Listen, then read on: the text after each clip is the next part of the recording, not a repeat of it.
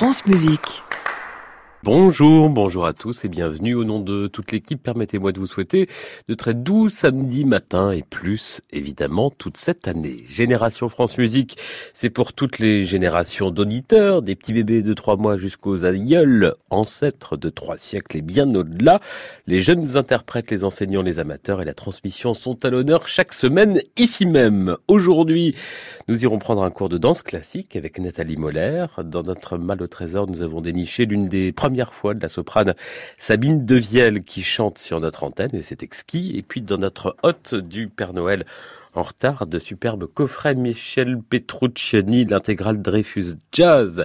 Ça ne se refuse pas. Antoine Pecker, lui, est à Moscou. Il nous racontera la rivalité sans limite entre les deux stars russes de la musique classique. Thierry Lériteau nous emmène au théâtre Marigny qui entend bien réenchanter les dimanches matins parisiens.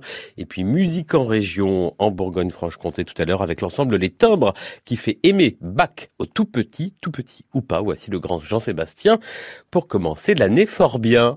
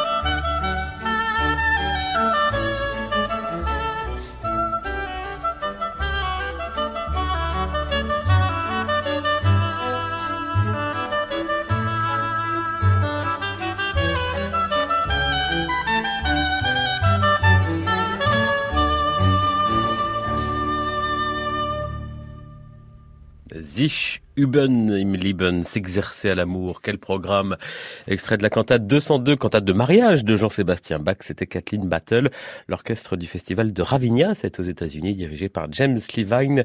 Et dans cet orchestre éphémère, celui qui pendant 40 ans a été au bois solo de l'orchestre symphonique de Chicago, Rest Hill, merveilleux musicien. Splendeur et misère du hautbois, l'autre instrument clé de l'orchestre. C'est le sujet passionnant demain de l'émission de Christian Merlin sur France Musique à 9h au cœur de l'orchestre. Dans un mois, tout juste, comme chaque année, la caravane de France Musique se pose sur les bords de la Loire, à Nantes. C'est la folle journée, 25e édition. Mais avant ce week-end de fête musicale auquel euh, nous aurons, Génération France Musique, le plaisir de participer, la folle journée en région, c'est le week-end qui précède du 25 au 27 janvier dans une dizaine de villes des Pays de la Loire, de Saint-Nazaire à Cholet. C'est aujourd'hui couvre la billetterie pour les Vendéens, que vous habitiez Chaland, La Roche-sur-Yon ou Fontenay-le-Comte, où nous avons d'ailleurs un auditeur très fidèle qui joue presque chaque semaine et que je salue, Christophe, je crois. Eh bien, ne ratez pas les artistes qui viennent jouer chez vous les 26 et 27 janvier, par exemple, à Chaland, au Théâtre Saint-Louis, un concert lecture avec la pianiste Anne Kefelec et son frère, Yann Kefelec, euh, oui, l'écrivain, pour un vagabondage poétique en musique et en mer avec Debussy, Ravel et Liszt, Saint-François de Paul marchant sur les flots.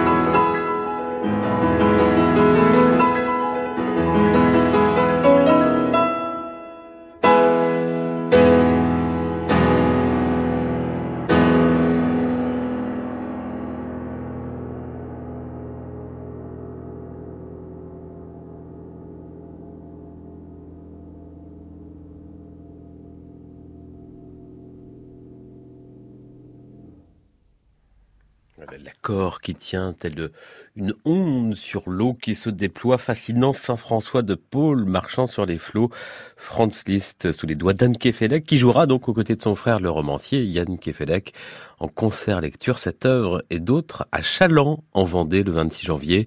C'est la folle journée en région, un programme qui sera donné aussi à la folle journée de Nantes quelques jours plus tard, où nous serons France Musique le vendredi et le samedi. Génération France Musique, Jean-Baptiste Urbain. 96 ans. Ivry Gitlis a fêté en août dernier ses 96 ans. Le violoniste, toujours très assidu spectateur de concerts à Paris, on le voit régulièrement dans les salles. Lundi, c'est la salle de la Philharmonie de Paris qui fait la fête aux musiciens israéliens Ivry Gitlis and Friends avec du beau, du très beau monde, Martha Argerich, Renaud Capuçon, Nicolas Angelich. Katia Bouliatichvili, le Sirba Octet ou encore le Quatuor Eben. Alors pour lundi, c'est complet. En revanche, le Quatuor Eben, l'un de nos grands quatuors français, 20 ans déjà cette année pour la formation. Il donne des masterclass publiques la semaine prochaine, jeudi et vendredi. C'est au Conservatoire national supérieur de musique de Paris. Quatre musiciens classiques, mais qui en a rien de temps peuvent se transformer en jazz band. C'est le New York Times qui l'écrivait. Et c'est vrai que s'ils ont réalisé de grands enregistrements de Haydn, de Bartok ou encore de Ils ont plusieurs facettes, comme sur ce disque Eternal Stories, avec euh, entre autres Michel Portal. Ici, c'est une composition du second violon du quatuor, Gabriel Le Magadur. La clarinette de Michel Portal, un quatuor et aussi une batterie et des claviers. Écoutez.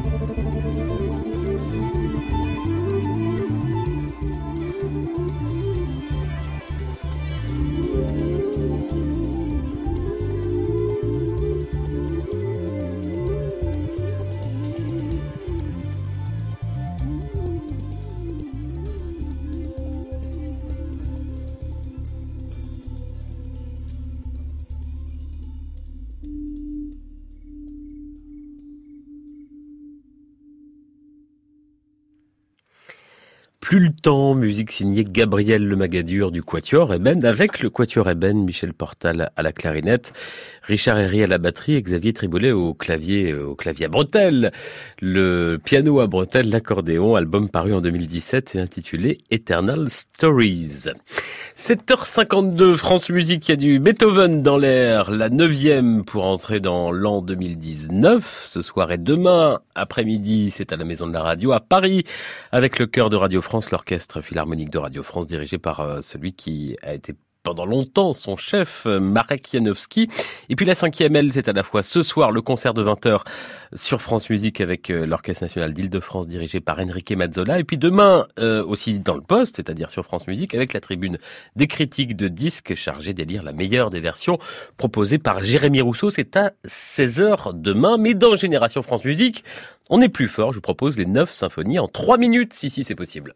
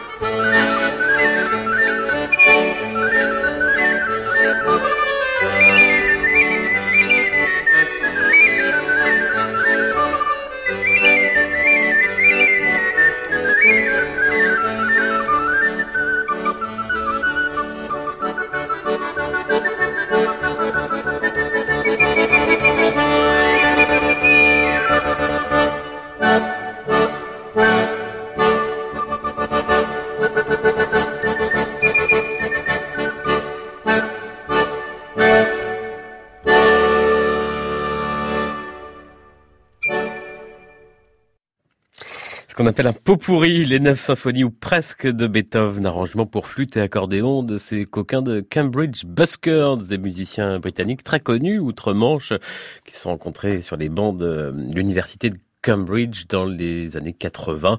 Ils ont commencé à jouer dans la rue, dans le métro, avant d'être euh, repérés ensuite par Deutsche Grammophon. France Musique, il est l'heure de jouer à 7h56 et nous avons aujourd'hui un très beau cadeau pour vous.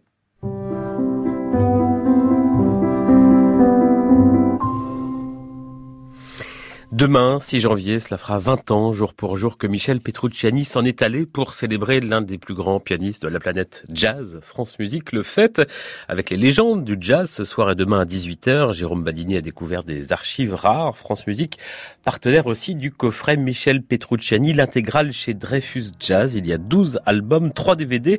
On en a plusieurs pour vous. C'est Noël après l'heure. Alors rendez-vous sur francemusique.fr, sur la page de l'émission Génération France Musique. La bonne réponse vos coordonnées complètes. Ne vous précipitez vous pas, pas, vous avez une heure pour jouer tranquillement. Nous tirons au sort les bonnes réponses. Mais écoutez, comme chaque semaine, je propose de jouer avec les vidéos de l'espace concert et des sessions studio de francemusique.fr. Vous pouvez revoir nos concerts et nos émissions comme celle des 10 ans d'Open Jazz, l'émission d'Alex Dutil, qui elle aussi a rendu hommage à Michel Petrucciani. Voici un extrait de ce concert. La question est très simple d'apparence. Combien y a-t-il d'instruments?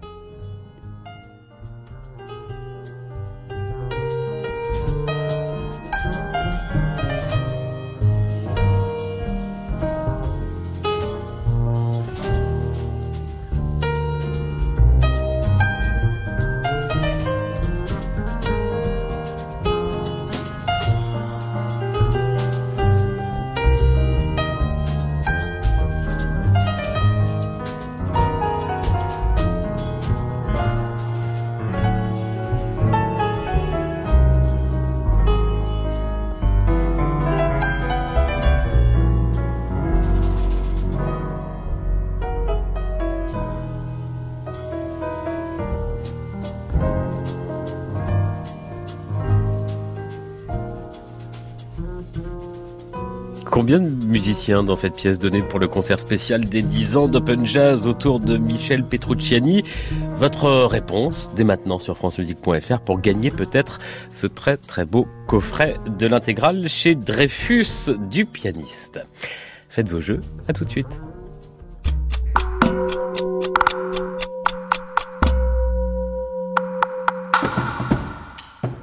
Karajan ou Arnoncourt? Rattle ou Bernstein? Chailly ou Jordan L'œuvre la plus enregistrée du répertoire, la cinquième symphonie de Beethoven, est au programme de la Tribune des critiques de disques ce dimanche à 16h sur France Musique. N'oubliez pas de voter pour votre version préférée sur francemusique.fr. À dimanche Une émission en partenariat avec le mensuel Classica. Vendredi 11 janvier à 20h, à l'auditorium de Radio France à Paris, France Musique vous invite à une soirée exceptionnelle de musique de film. De Tati à Godard, avec l'Orchestre Philharmonique de Radio France, sous la direction de Bruno Fontaine. Plus, la création d'Anne Dudley, lauréate prix France Musique SACEM de la musique de film 2017 et un prix d'honneur au compositeur Alexandre Desplat. Réservez vos places sur maisondelaradio.fr.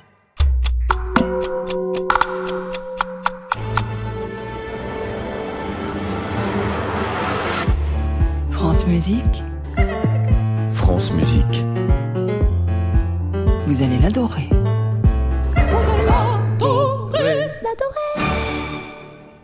Bienvenue, si vous nous rejoignez, il est 8 heures. C'était une musicienne habitée, une pédagogue sensible, une femme aussi aux multiples visages. C'était Blandine Verlet.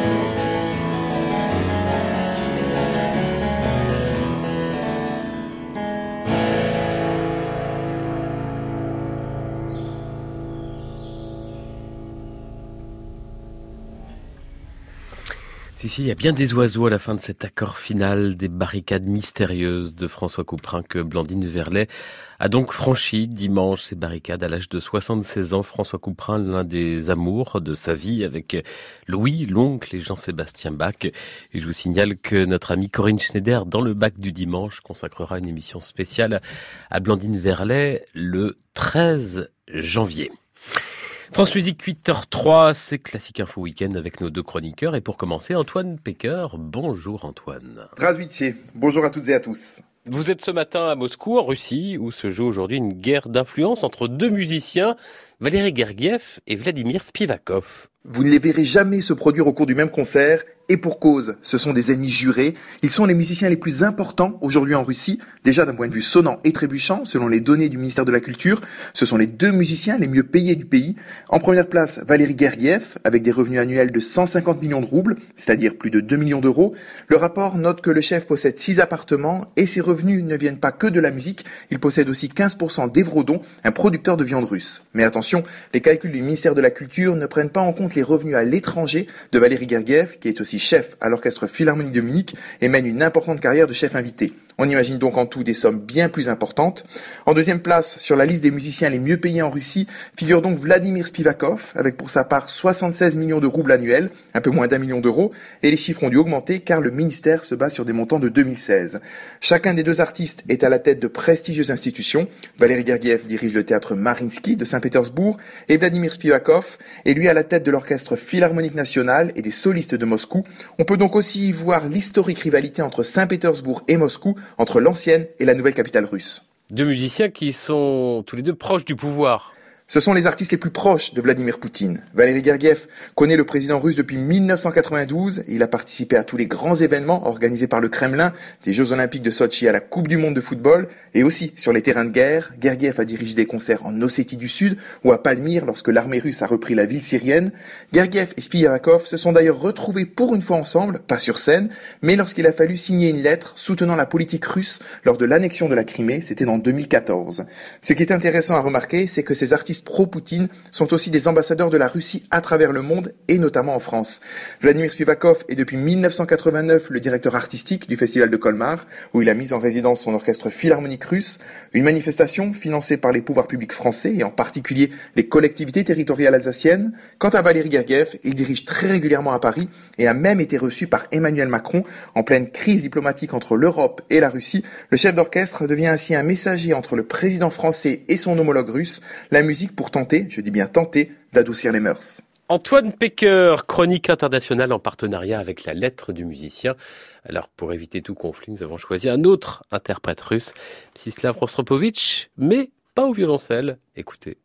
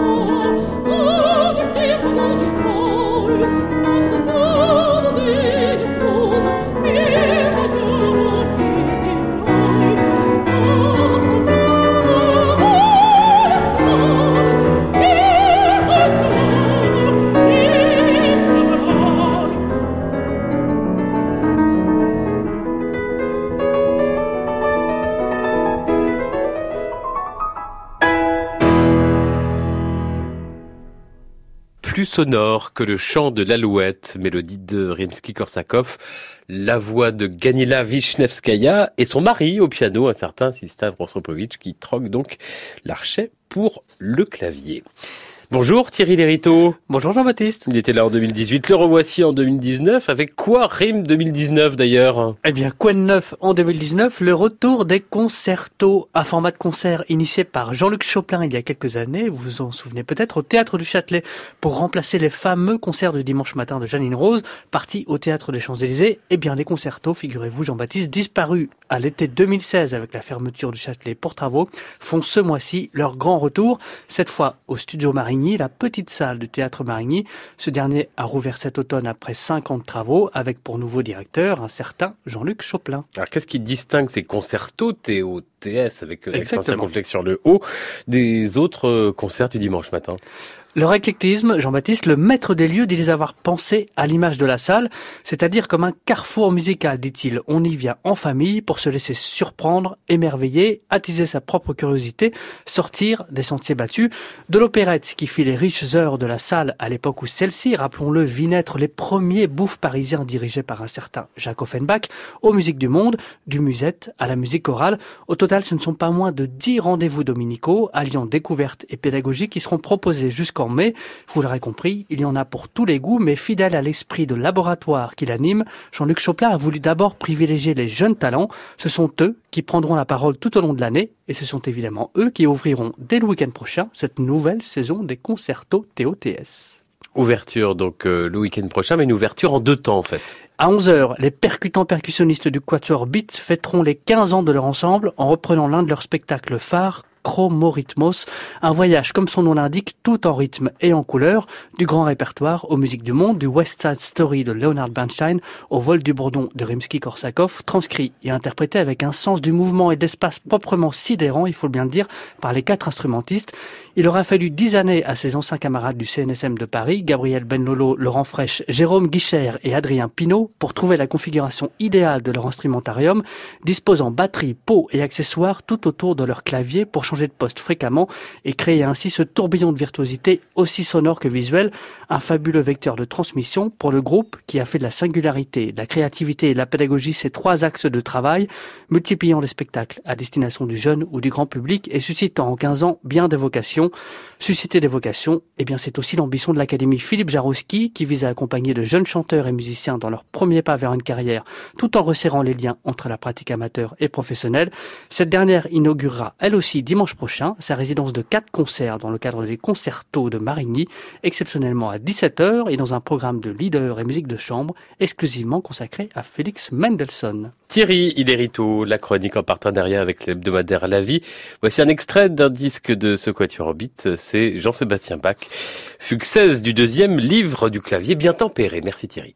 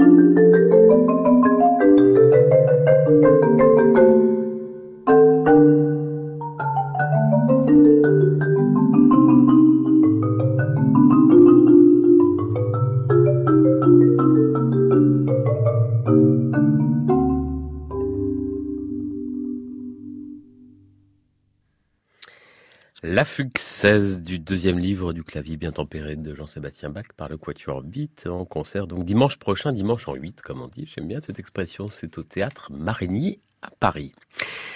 Ces dernières années, Jean-Claude Malgoire s'était efforcé de raviver la mémoire, la musique surtout de Sigismund Neukomm, compositeur autrichien, parti ensuite en France, qui a beaucoup défendu l'œuvre de Mozart après sa mort, qui avait d'ailleurs proposé une version complétée du Requiem. Jean-Claude Malgoire disparu brutalement au printemps dernier. Il avait choisi d'exhumer la résurrection de Neukomm, une œuvre totalement tombée dans l'oubli. L'atelier lyrique de Tourcoing continue la tâche avec vendredi prochain au théâtre municipal Raymond de Vos de Tourcoing, cet oratorio, ainsi que la messe du couronnement de Mozart. Le même programme sera d'ailleurs donné dimanche 13 à la chapelle royale de Versailles. Et c'est Leonardo Garcia Larcon qui dirigera le chœur de chambre de Namur et la grande écurie et la chambre du roi. Avec Jean-Claude Malgoire, l'orchestre avait d'ailleurs déjà enregistré plusieurs œuvres de Neukomm, le Requiem à la mémoire de Louis XVI, et puis cette messe solennelle dont je vous propose le Kyrie.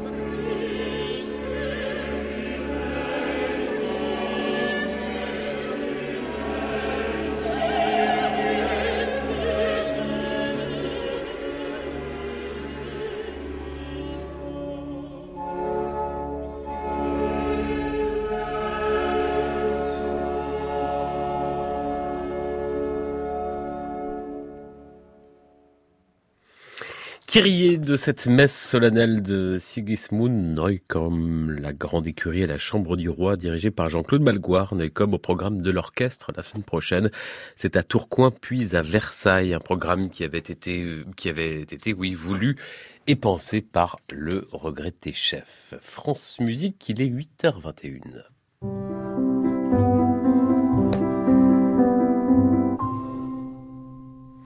Et pour notre premier rendez-vous musique en région de l'année, nous sommes ce matin à Besançon, en duplex de France Bleu Besançon, avec la gambiste Myriam Rignol. Bonjour. Bonjour. Vous êtes l'une des fondatrices de l'ensemble baroque Les Timbres. C'est un trio, violon, viol de gamme, clavecin, avec vos camarades Yoko Kawakubo au violon et Julien Wolfs au clavecin. Un dernier disque couperin, magnifique, paru l'an dernier. On en écoutera un extrait dans quelques minutes, mais ce matin, vous êtes avec nous pour nous raconter un projet dans lequel vous vous êtes lancé autour de Jean-Sébastien Bach. Euh, ça commence prochainement en Bourgogne-Franche-Comté, mais pas dans le Doubs où vous êtes ce matin, c'est en Haute-Saône, du côté de Vesoul et de Lure. Alors racontez-nous, de quoi s'agit-il, Myriam Rignol? Alors il s'agit d'un projet autour de la grande figure emblématique de la musique baroque, Jean-Sébastien Bach, et qui associe euh, Culture 70 et la médiathèque départementale de Haute-Saône. C'est quoi Culture 70 ah, Culture 70, c'est la, la, branche départementale euh, qui s'occupe de la culture en Haute-Saône. D'accord. Très important.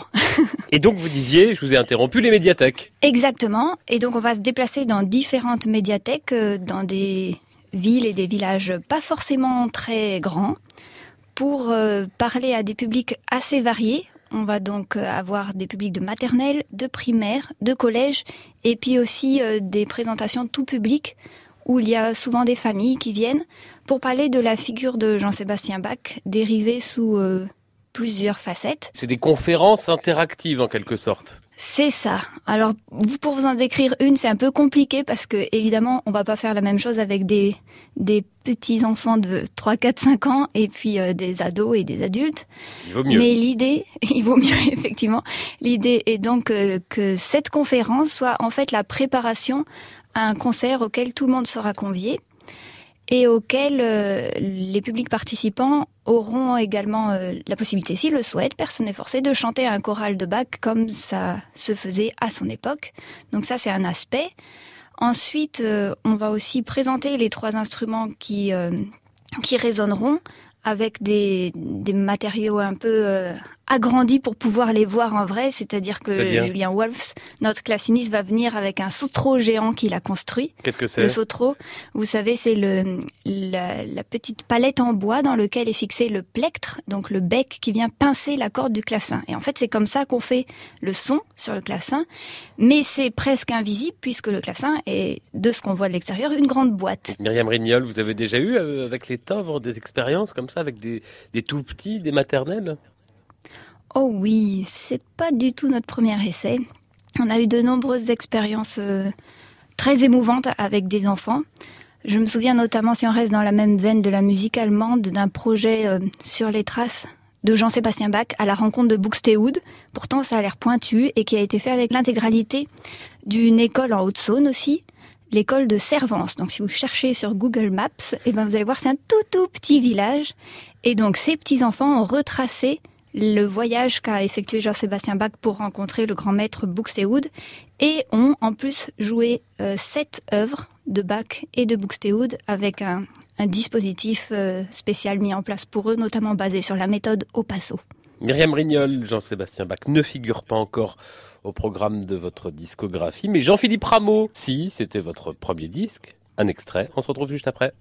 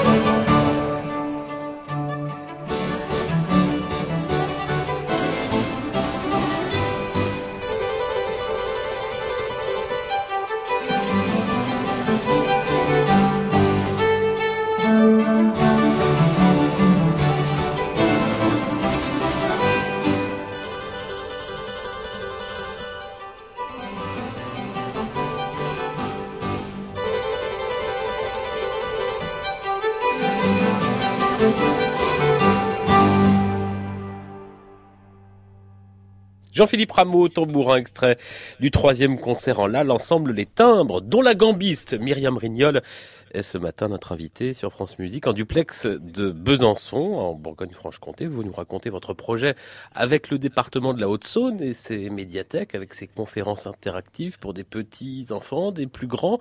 Par exemple, pour les lycéens, comment on les accroche à Jean-Sébastien Bach? Par deux deux façons. Ils aiment beaucoup la, manière un peu intellectuelle de, de, ce personnage. Donc quand on leur parle de, d'art de la fugue ou de choses comme ça, un peu mathématiques, ça leur parle très fort, en fait. Et puis sinon, ils accrochent comme n'importe quel de nous par la sensibilité de la musique. Pourquoi un ensemble comme le vôtre, l'ensemble des timbres, se lance-t-il dans un tel projet? Vous pourriez juste euh, faire de la musique, répéter, faire vos disques, vos concerts. Pourquoi c'est important pour vous? Ça fait partie de qui on est. Tout simplement. Tout simplement. Tout simplement, exactement. Vous menez d'autres actions pédagogiques? Cette année, notamment avec euh, des écoles primaires à Lure. Donc ce sont des, ateliers de sensibilisation à destination des enfants, mais également des familles. Donc il y aura un travail d'apprentissage, pour le coup, encore une fois avec la méthode au passo qui nous vient du Brésil. Cette méthode au passo, tout le monde ne connaît pas. Est-ce que vous pourriez nous expliquer en quoi ça consiste, cette méthode brésilienne? Donc la méthode au passo est une méthode qui nous vient du Brésil, qui a été inventée il y a maintenant une bonne vingtaine d'années par Lucas Chiavata, qui est un, musicien et un pédagogue brésilien.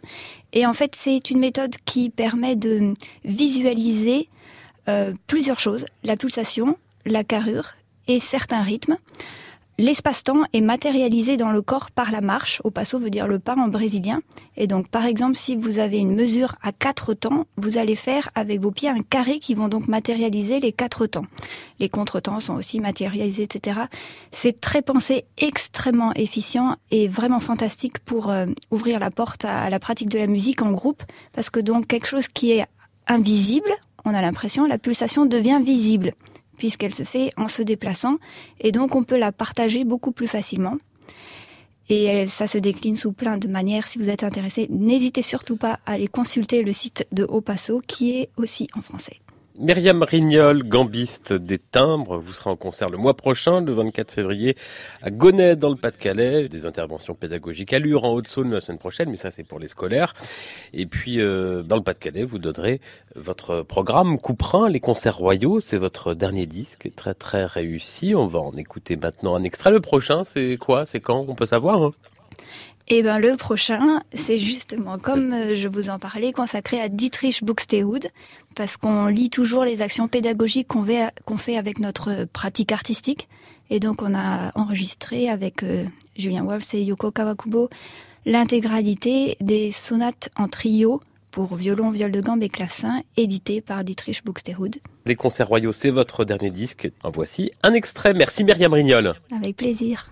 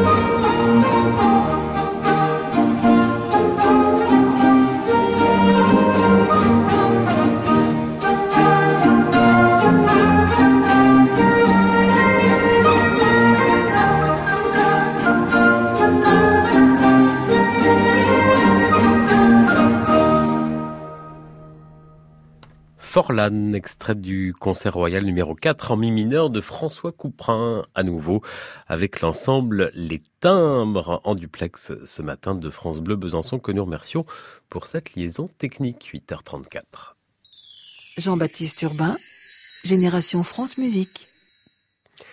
Son timbre est reconnaissable entre mille, son français d'un raffinement extrême, le baryton lyonnais Stéphane Degout vient de connaître un triomphe à l'Opéra Comique à Paris dans le rôle titre d'Hamlet d'Ambroise Thomas. Cette production saluée de tous, ne la ratez pas, demain soir sur France Musique à 20h, une musique qu'on entend peu. C'est dimanche à l'Opéra pour bien finir les fêtes de fin et de début d'année en compagnie Judith Chen. Désormais, Stéphane Degout travaille d'arrache-pied Les Troyens de Berlioz, nouvelle production très très attendue à Bastille à Paris dans une mise en scène du toujours passionnant et parfois clivant Dmitri Tcherniakov avec euh, à la direction Philippe Jordan. Il chante Coreb, Stéphane Degout, Ambroise Thomas, Hector Berlioz, mais aussi Claude Debussy en compagnie d'Alain Planès sur un très beau disque paru l'année dernière chez Harmonia Mundi ou encore Francis Poulenc, c'était il y a deux ans, tout juste au théâtre de l'Athénée. Stéphane Degout avec Cédric Tiberghien au piano et les micros sensibles du label B Records qui étaient là.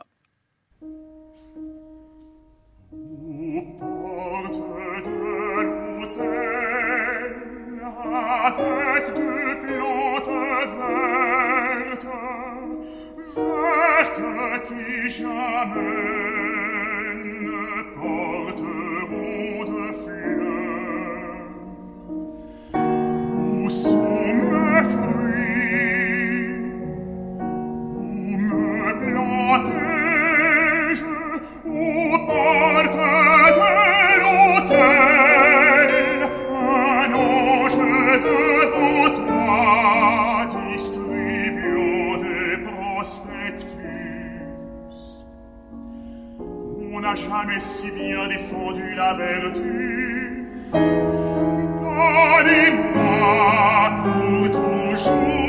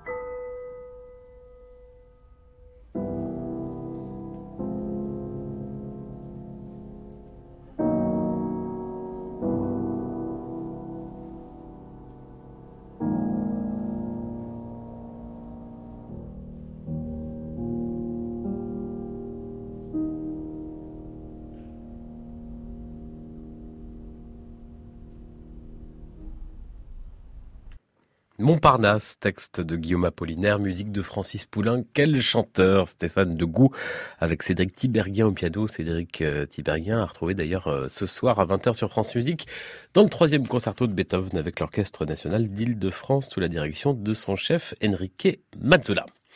8h38, qui se souvient de la Dame aux camélias, d'après Alexandre Dumas, fils, signé Mauro Bolognini, un film avec Isabelle Huppert en Marguerite Gauthier. Peu d'entre vous, sans doute, le film sorti en 1981 a connu un échec cuisant. En France, sa bande originale, signée Ennio Morricone, est guère plus connue aujourd'hui. Le mandoliniste Vincent Berdemander, qui dirige la classe de mandoline au Conservatoire de Marseille, l'a exhumé, arrangé dans un charmant disque paru l'automne dernier et intitulé Cinéma Mandolino. Voilà ce que ça donne. Ça commence tout pianissimo en pizzicati.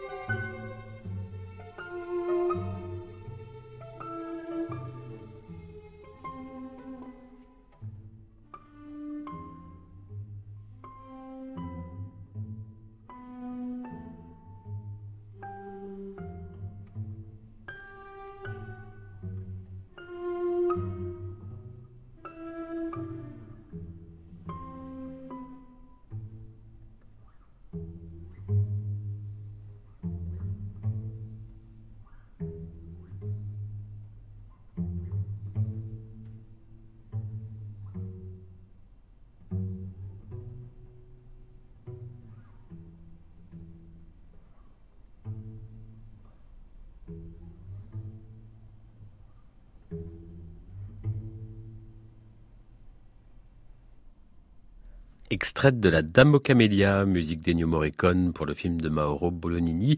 Vincent Berdemander à la mandoline avec plusieurs amis musiciens et c'est avec Vladimir Kosma en personne au piano qu'il sera tout à l'heure Vincent Berdemander à 16h en direct sur France Musique dans Génération France Musique, le live de Clément Rochefort à ne pas manquer évidemment France Musique 8h44.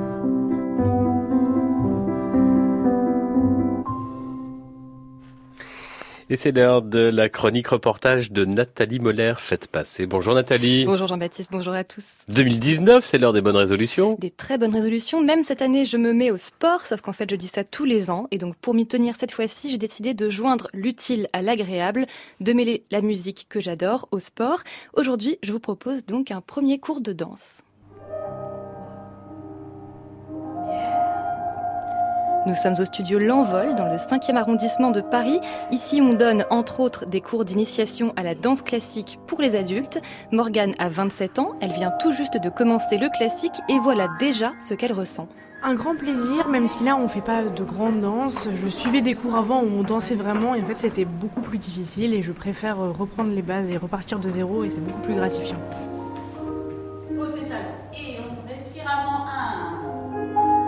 Les exercices de base en classique, on ne peut pas y échapper, c'est un peu comme le solfège pour les instrumentistes. Il faut d'abord décomposer chaque mouvement, apprendre et intégrer chaque position. Tout un travail de fond auquel Katia Fleming, professeure, tient beaucoup. Alors il y a le fameux plié qu'on commence toujours à la barre. Vous avez des séries d'exercices qui sont évolutifs. Après il y a un dégagé, il va y avoir le battement jeté. Alors peut-être pas en débutant en initiation. Hein. On commence d'abord par travailler un dégagé. On va commencer par travailler le plié, le port de tête, comment on place la tête avec une jambe, si elle est devant, derrière. Donc ça, ce sont des choses qui sont déjà très longues à sentir dans le corps quand on débute. Ces bases, sont difficiles, mais elles ne sont pas désagréables. Au contraire, ce qu'essaye de transmettre Katia Fleming à tous ses élèves, c'est que chaque geste, même le plus simple, peut se faire avec plaisir. Rien qu'à port de bras, déjà, ça peut être formidable si on, si on travaille, euh, si on est euh, amené correctement pour le faire. Je pense que c'est une manière de faire, c'est la manière, c'est l'intention qu'on met dans les choses qui, en tout cas pour un amateur adulte qui veut faire de la danse classique, c'est sa manière à lui, son intention, c'est qu'est-ce qu'il y a derrière. Voilà, et c'est là-dessus que je travaille beaucoup aussi. Les intentions, justement, elles sont très variables. Une élève m'a confié venir pour soulager ses problèmes de dos. L'autre est musicienne et elle avait envie de danser sur de la musique classique. D'autres encore trouvent que c'est un sport respectueux pour leur corps. Et vous, Nathalie Moller? Alors moi, c'est un rêve d'enfance. Je me serais bien vue petit rat de l'opéra et apparemment, je suis loin d'être la seule. Alors dans beaucoup de cas, c'est des, rêves de petites filles ou de petits garçons aussi. Hein. Il y a beaucoup de, de personnes qui viennent avec ce rêve et donc avec beaucoup d'angoisse aussi. On a l'impression de ne pas être à la hauteur, d'être trop vieux, euh, de ne pas être dans le stéréotype, de ne pas avoir le corps non plus qu'il faut, etc. Et finalement, ils s'aperçoivent très rapidement qu'ils peuvent tous exprimer quelque chose à travers cet art. L'expression, je crois qu'on touche là justement à l'essence même de la danse, puisque s'il y a bien un point commun entre un grand danseur du lac des cygnes de Casse-Noisette et nous, pauvres débutants dont les genoux craquent et les cuisses tremblotent à chaque demi-plié, eh bien c'est l'intention, le sens que nous donnons à nos gestes. C'est ce qui fait toute la beauté de la danse et c'est ce qui fait aussi qu'elle est agréable à regarder, même dans un cours de grands débutants. Eh ben, je vous souhaite euh, bien du plaisir euh, avec ces leçons chroniques euh, faites passer à retrouver sur francemusique.fr. C'est Tchaïkovski qu'on entend là. C'est Tchaïkovski, Casse-Noisette. On continue.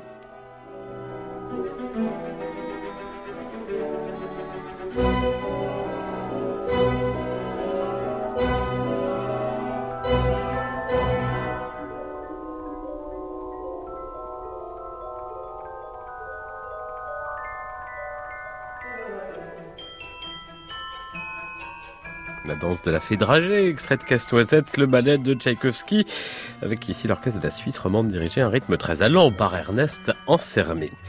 Si vous étiez à l'écoute des 7 heures, euh, sous la couverture ou ailleurs, en tout cas c'est le titre de l'émission de Philippe Venturini consacrée aux livres musicaux, Bruno Messina était l'invité pour parler de son livre paru chez Actes Sud et consacré à Berlioz, sa passion. Bruno Messina, c'est lui qui dirige le festival qui est dédié aux compositeurs dans sa ville natale de la Côte-Saint-André chaque été en Isère et il a été nommé également Bruno Messina grand ordonnateur des festivités organisées toute l'année en France à l'occasion des 150 ans de la mort du compositeur. On a parlé tout à l'heure des Troyens tout prochainement à l'Opéra Bastille et ça commence fort aussi, très fort, le week-end prochain à la Philharmonie de Paris, week-end Berlioz, huit concerts en trois jours avec Jean-François Esser, Karine Dehay ou encore l'orchestre des siècles de François-Xavier Roth.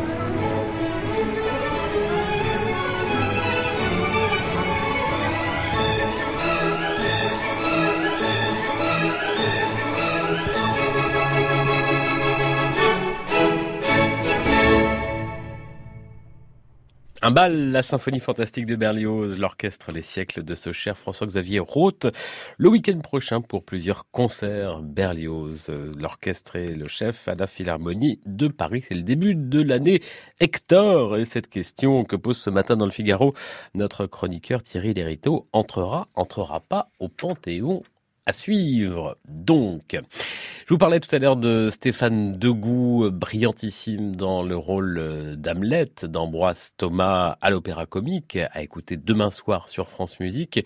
Il y a également dans cette distribution Sabine Devielle, Devielle, oui, la soprane française. C'est à elle que nous consacrons pour refermer Génération France Musique euh, leur premier pas, notre rubrique qui pioche dans les archives de l'INA. C'était le 3 juin 2013 pour une journée spéciale Renata Scotto.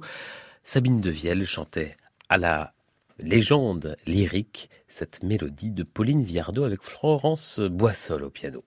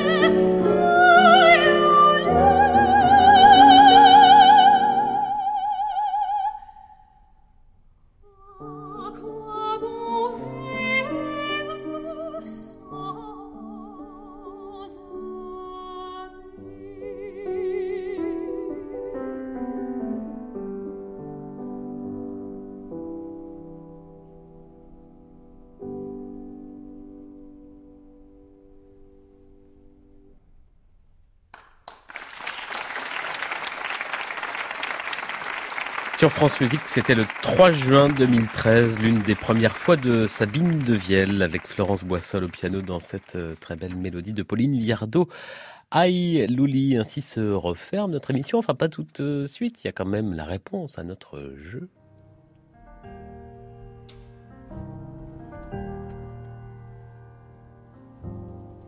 Un piano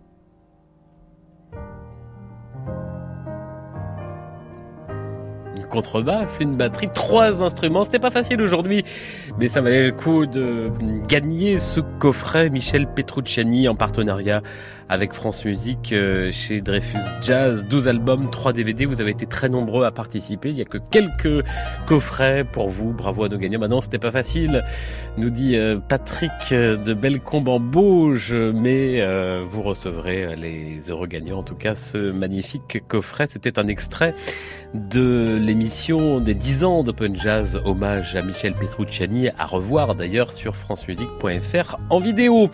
Merci à Marie-Ferdinand, Pierre Tessier, Thibaut Dacimbel, Ben, Antoine Giraud et Laurent Lefrançois qui ont contribué à cette émission. Dans un instant, Gabriel Oliveira Guyon.